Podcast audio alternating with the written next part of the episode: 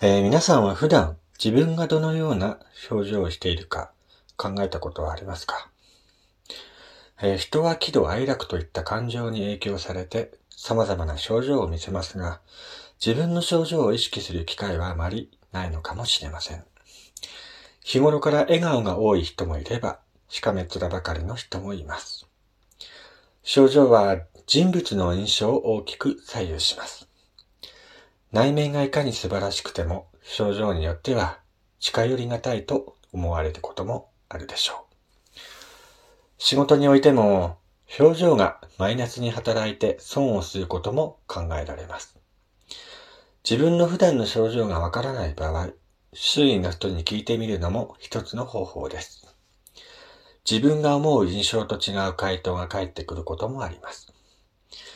険しい顔をしていると言われた場合は、症状を少し柔らかくすることを心がけるといいかもしれません。笑顔も不機嫌な顔も周囲に影響を与えます。笑顔で対応すると自然に相手も笑顔になります。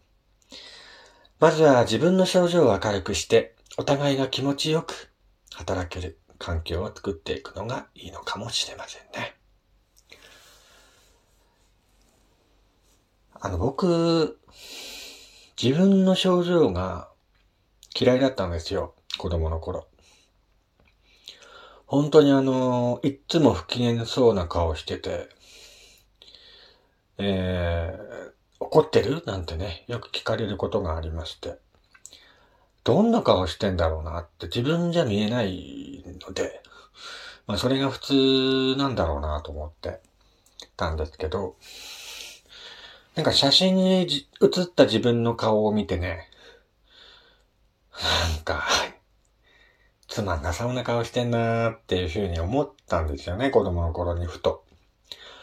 んで、なるべく自分の表情を変えたいなと思って、えー、高校の頃ね、鏡に映った自分の顔を見て、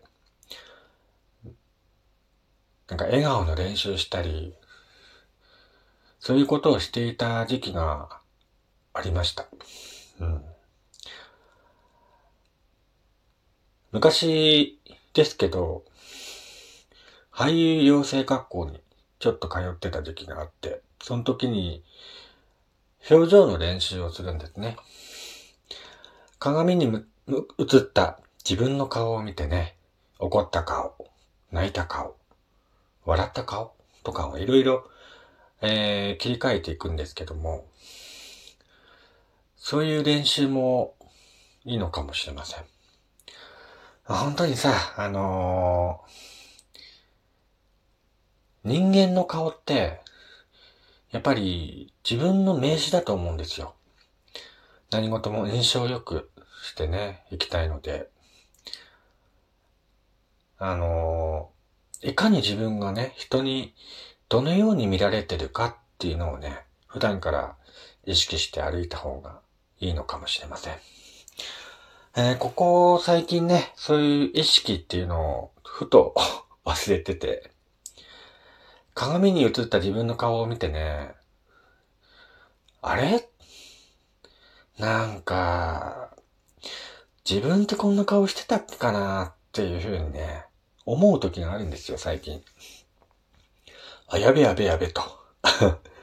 あのーこんな顔して歩いてたら、誰も寄ってこないよね、みたいなね。そういうふうに思うので、やっぱり、えー、自分のね、顔を、あの、良くしたいなと、常に意識するようにしてます。うん。まあ僕普段からね、笑う性格じゃないので、あの、思い切って口開けてね、笑う性格じゃないので、あの、近寄りがたいっていう印象を与えることが結構多いんですけども、まあ、なるべくそういったものをね、えー、直していかなきゃいけないなと思いながら暮らしています。本当にあの、喜怒哀楽がね、あの、すごい人いるじゃないですか、たまに。いつもこう泣いてたり、泣いてたりじゃないか、笑ってたり、えー、もう、すごいなんか、話すときも、元気に話す人ってたまにいるんですよ。前の職場にそういった方がいて、すんごい喜怒哀楽がね、激しくて、でもそういう方と話してると、やっぱり楽しいんですよね、聞いてる方が。だからそういう人っていいなーっていうふうにね、思う、思う時があるんで、自分もなるべく、うん、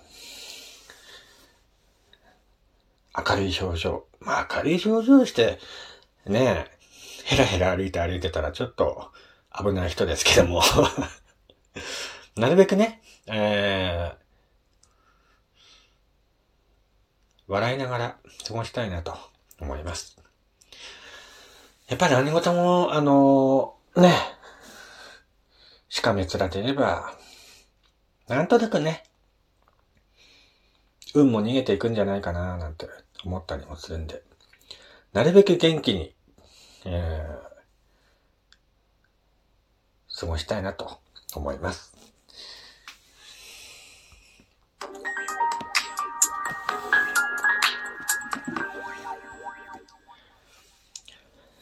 はい、どうも皆さん改めまして、こんにちは、こんばんは、やすさんです。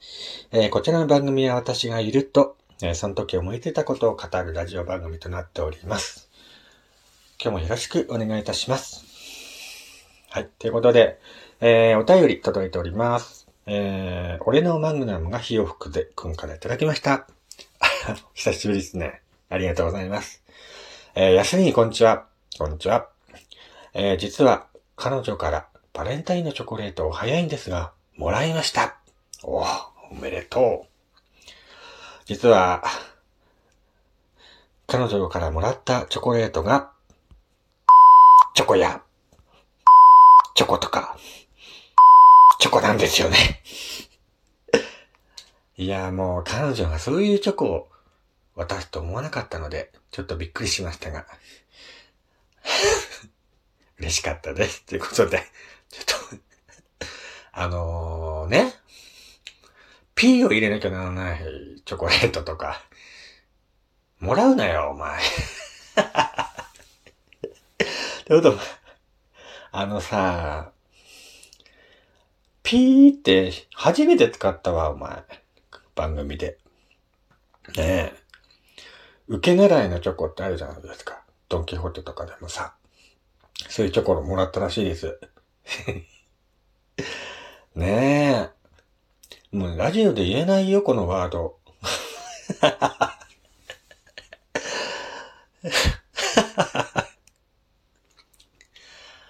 いいね。なんか若いっていいよね。そういうチョコレートもらうから。うーん。そうか。俺のマグナムが火を吹くでくんの彼女は、そういうタイプの彼女だったのか。へえ。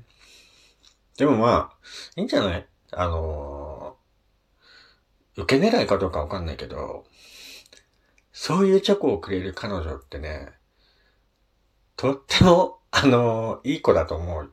うん。ねまだ学生だっけか。あのー、ごめんね。ちょっとラジオで言えないワードだった。うん。あよかったわ。P の、P の音がよかったわ。P の音あってよかったわ。うん。でもまあ、相変わらずね、二人仲良くしてるみたいでね。うん。安心した。よかったね。バレンタインといえば、明日がバレンタインデーか。ね。えー、お礼には何かあげるのかな。うん。まあ、学生時代にね、あの、恋愛してるということで、羨ましいよ。うーん。ヤスさんはね、学生時代に恋愛したことがないんだよね。うん。だからね、学生服着た男の子と女の子がさ、手繋ぎながら仲良く学校帰りにね、一緒に帰ってる様子とか、今でも見るとさ、羨ましいなと思うよ。ああいう青春を送りたかったなっていう憧れがあるね。ただもうさ、学生時代には本当にもう二度と戻れないからさ、もうちょっと頑張れなかったかな。学生時代の頃の俺、みたいなね。そういうふうに思うね。今思えば。だから学生時代にね、恋愛しとけばよかったなって思う。だからそういう学生時代に恋愛をしてこなかったから、今でもさ、そういう学生ものの、学園ものの恋愛漫画とか見て、羨ましいなって思うのよ。うん。まあ、本当にあの頃にはね、やすさんはもう戻れないけども、今、学生でね、恋愛している皆さん、本当に今の時期しか楽しめない感情とか、いろいろあると思いますので、後悔しないように、不敵な恋愛をしてください。えー、ということで、今日は、久しぶりに俺のマグナムが火を吹くぜくんからお便りいただきました。えー、ぜひ、また送ってくれよな。